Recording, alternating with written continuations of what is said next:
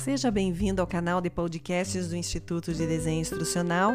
Hoje eu quero conversar com você sobre como capacitar funcionários para um futuro pós-pandemia. Pois é, a pandemia está indo embora e nós temos que pensar em como vamos treinar o nosso efetivo, nossos funcionários, os colaboradores que foram para suas casas, tiveram que trabalhar em home office e agora estão voltando para suas atividades presenciais.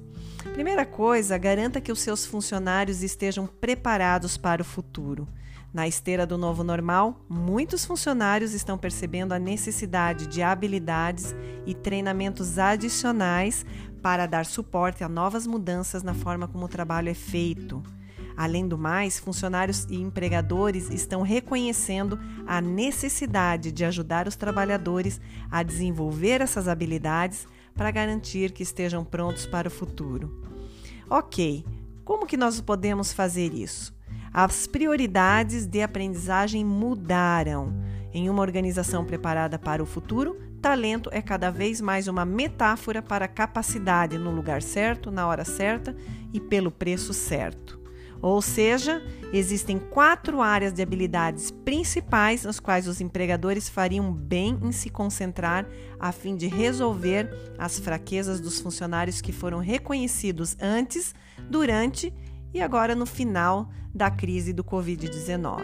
E esses quatro fatores incluem a fluência digital, habilidades cognitivas, inteligência emocional e resiliência e adaptabilidade. Na fluência digital, cada funcionário deve ter um grau de habilidade técnica para garantir que eles possam trabalhar facilmente e confortavelmente em um ambiente totalmente remoto, se necessário. Habilidades cognitivas significa trabalhar em um ambiente remoto, que cria a necessidade de habilidades cognitivas mais aprimoradas, como resolução de problemas, criatividades, redesenho e inovação. No quesito inteligência emocional, fortes habilidades de comunicação e relacionamento interpessoal, bem como empatia, são necessárias para criar e desenvolver um relacionamento profissional, apesar de trabalhar em um ambiente remoto. E, por fim, resiliência e adaptabilidade.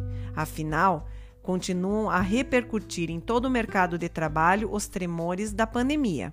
Os trabalhadores devem ter resistência e adaptabilidade para responder rapidamente a mudanças na maneira calma e confiante. Além disso, essas habilidades são úteis para ensinar os trabalhadores a administrar o seu tempo e a sua saúde mental de maneira responsável. Fica a dica de hoje. Até uma próxima!